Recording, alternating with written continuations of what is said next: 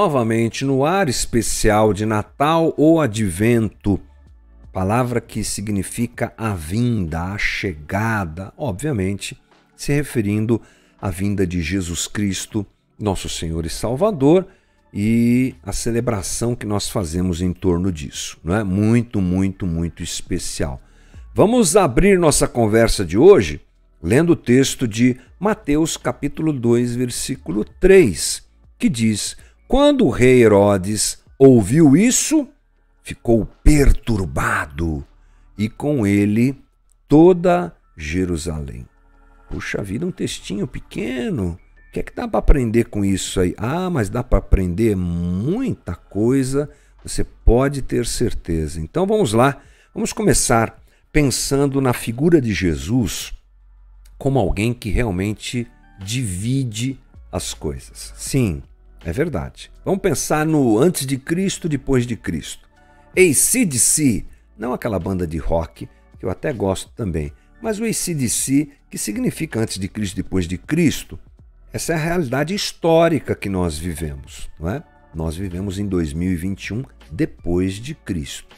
Tão forte foi a presença de Jesus entre nós, tão forte que ela divide o calendário humano em em antes e depois de Cristo.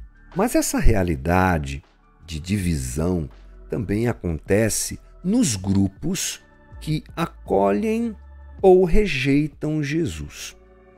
Interessante nós nos lembrarmos que Jesus disse, por exemplo, lá em Mateus, vou colocar na tela para ler junto com você. Ah, pronto, olha só o que está escrito em Mateus 10, 34. Não pensem que vim trazer paz à terra. Não vim trazer paz, mas vim trazer espada. É meio surpreendente esse texto, né? Depois você pode conferi-lo com mais calma, você perceberá que Jesus está falando justamente dessa divisão de gente que vai acolher Jesus, de gente que vai se prostrar e vai adorá-lo, e de gente que não vai. No texto de Mateus, inclusive, ele cita essa situação dentro de uma casa, por exemplo, dentro de famílias, né? Isso é muito, muito realmente real. Isso é real, porque é essa situação que acontece mesmo com a chegada de Jesus. Ou seja, ele é um incômodo para as pessoas que não querem adorá-lo, e ele suscita oposição àqueles que querem adorá-lo. Jesus divide, dividiu a história e divide grupos. Nesse texto de Mateus, nós percebemos isso. Provavelmente, Mateus não tinha essa intenção explícita, mas a narrativa de Mateus nos faz perceber que quando Jesus chega, tem gente que vai atrás dele e vai adorá-lo. Lembra? Nós falamos dos magos, ontem falamos sobre isso, antes de ontem também. Homens que são dirigidos por Deus para adorá-lo e se prostram diante dele. Mas agora nós temos uma narrativa de Mateus que mostra que teve um grupo de gente que não gostou dessa história de Jesus. Como eu disse, é algo que Mateus não faz intencionalmente, mas o seu texto nos mostra isso claramente. Nessa história especificamente, nós temos dois tipos de pessoas que não querem adorar Jesus, o Messias. Até ontem nós falamos de gente que se prostrou diante de Jesus, mas hoje nós vamos ver gente que rejeitou claramente Jesus. O primeiro grupo e o primeiro tipo de gente são aqueles a quem Jesus não importa. Essas pessoas não se importam com Jesus, por isso que elas não o adoram. Elas não estão nem aí com ele, como a gente costuma dizer. Ele não tem valor para elas, ele não significa nada. Ele é insignificante na vida dessas pessoas. Esse grupo, aqui no início da vida de Jesus, é representado claramente pelos principais sacerdotes e escribas. Vou trazer na tela para você um texto que mostra essa realidade muito claramente. Olha só o que está na tua tela aí. Mateus 2, 4 e 5 diz: Tendo reunido todos os chefes dos sacerdotes do povo e os mestres da lei, perguntou-lhes onde deveria nascer o Cristo. Quem fez isso? Herodes, o rei romano que tomava conta daquela região. Ele pergunta para aqueles homens: onde é que vai nascer esse rei dos judeus que eu estou sendo informado agora? E aí o versículo 5 diz: E eles responderam: Em Belém da Judéia, pois assim escreveu o profeta. Sabe o que aconteceu? Eh, Herodes fica preocupado com o nascimento de Jesus e nós vamos falar um pouquinho mais sobre ele daqui a pouco. E ele pergunta para esse grupo de sábios e tudo mais: como é que vai funcionar isso? Onde é que vai nascer esse rei dos judeus? Perceba comigo, isso é uma ameaça para Herodes. Mas ao se dirigir a esses homens, a reação deles é impressionante. Eles contam para Herodes a respeito das profecias e pronto. Não acontece mais nada. Eles voltam para suas atividades. Um foi para o templo, estou aqui elocubrando, né? O outro foi para casa, o outro foi cuidar do camelo, o outro foi lavar louça, o outro foi cuidar das suas atividades religiosas e nada. Esse absoluto silêncio e essa absoluta inatividade desses líderes religiosos é esmagadora. Isso é muito forte diante do que está acontecendo. O rei, o Messias, o rei dos judeus está chegando. E nada acontece. Olha só que interessante, o texto inicial que nós lemos, ele nos diz o seguinte, olha, versículo 3. Ah, quando o rei Herodes ouviu isso, ficou perturbado, e com ele toda Jerusalém. Esse relato de Mateus dá a gente uma clara ideia de que tinha um rumor de que o Messias havia nascido. Não era pouca coisa. Havia um bafafá, um diz que me diz que será que o Messias chegou? O rei dos judeus, esses magos que chegaram aqui, sabe como é que é? Quem deveria ser o qual deveria ser o grupo mais preocupado com isso? Que deveria se importar mais com isso? Os líderes religiosos. Mas o que eles fazem?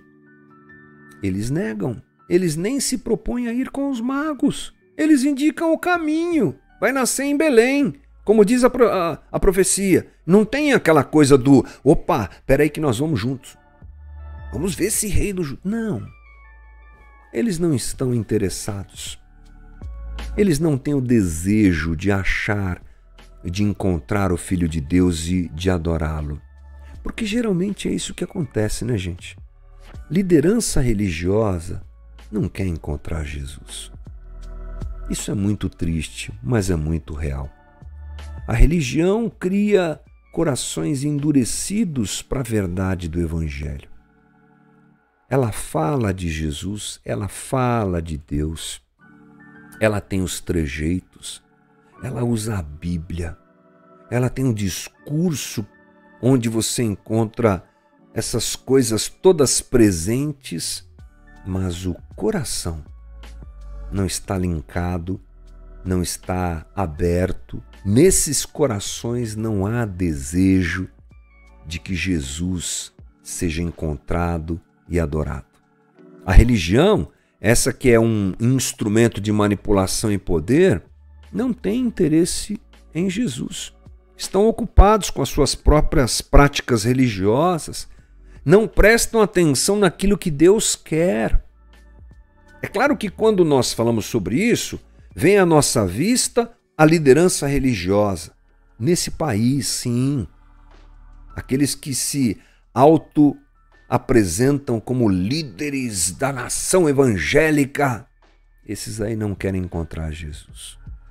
Não posso ser absoluto, mas posso dizer com propriedade, diante de tudo que nós vemos e ouvimos nesse tempo, que é difícil para esse pessoal enfiado na religião reconhecer em Jesus. Mas essa conversa cabe a nós também. Cabe a nós, porque será que nós estamos ocupados demais com a nossa religião e não estamos também preocupados em discernir o plano divino? Será que o, o nosso olhar está voltado para Jesus? Será que nós queremos ouvir a voz de Deus, ainda que aquilo que Deus faça, aquilo que Deus diga, seja contrário à nossa religião? Porque esse é o problema daqueles homens. Um nascimento de um Messias que não se qualificava aquilo que eles esperavam não era do interesse deles, como nós também temos a nossa religião, que às vezes é confrontada, às vezes não, religião sempre é confrontada pelo evangelho e a gente simplesmente faz de de conta que não existe, que não é com a gente, sabe como é que é? Ah, isso aqui não tem a ver comigo, eu estou praticando a minha religião. A gente não diz isso, mas é isso que a gente faz.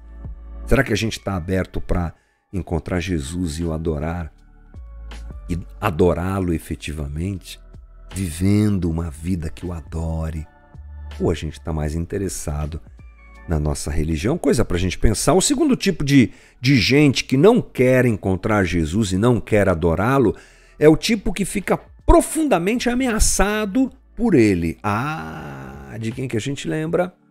Herodes. Herodes ficou doido, gente apareceu alguém que colocou medo em Herodes. Tanto medo que ele trama, ele mente e logo depois comete assassinato, genocídio em massa, matando os bebês para ver se ele se livra de Jesus. Ele está preocupado demais porque Jesus ameaçava o seu poder. Os dominadores têm medo de Jesus. Por quê? Porque Jesus liberta, porque Jesus esclarece, porque Jesus emancipa, porque Jesus transforma, porque Jesus quebra julgos, porque Jesus dá carta de alforria, porque Jesus comprou o nosso lugar, porque Jesus abre os nossos olhos para a vida. Olha, quem tem poder tem medo de Jesus. Por isso que a política tem medo de Jesus. É. Quanto mais cegos, quanto mais manipuláveis, melhor. Por isso que é uma grande dificuldade esse entrosamento entre política e evangelho, sempre delicado, sempre delicado. E a igreja achando que pode se misturar. É, só se for na base do poder religioso e do poder político. Esses dois se encontram, esses dois conversam. Por quê? Porque eles têm o mesmo princípio. Qual é o princípio de religião e de política? Ignorância e controle. Ignorância e manipulação. Esse é o poder, esse é o caminho é? apresentado pela religião e pela política. Por isso é muito difícil esse tema, né? é muito difícil nós falarmos sobre isso.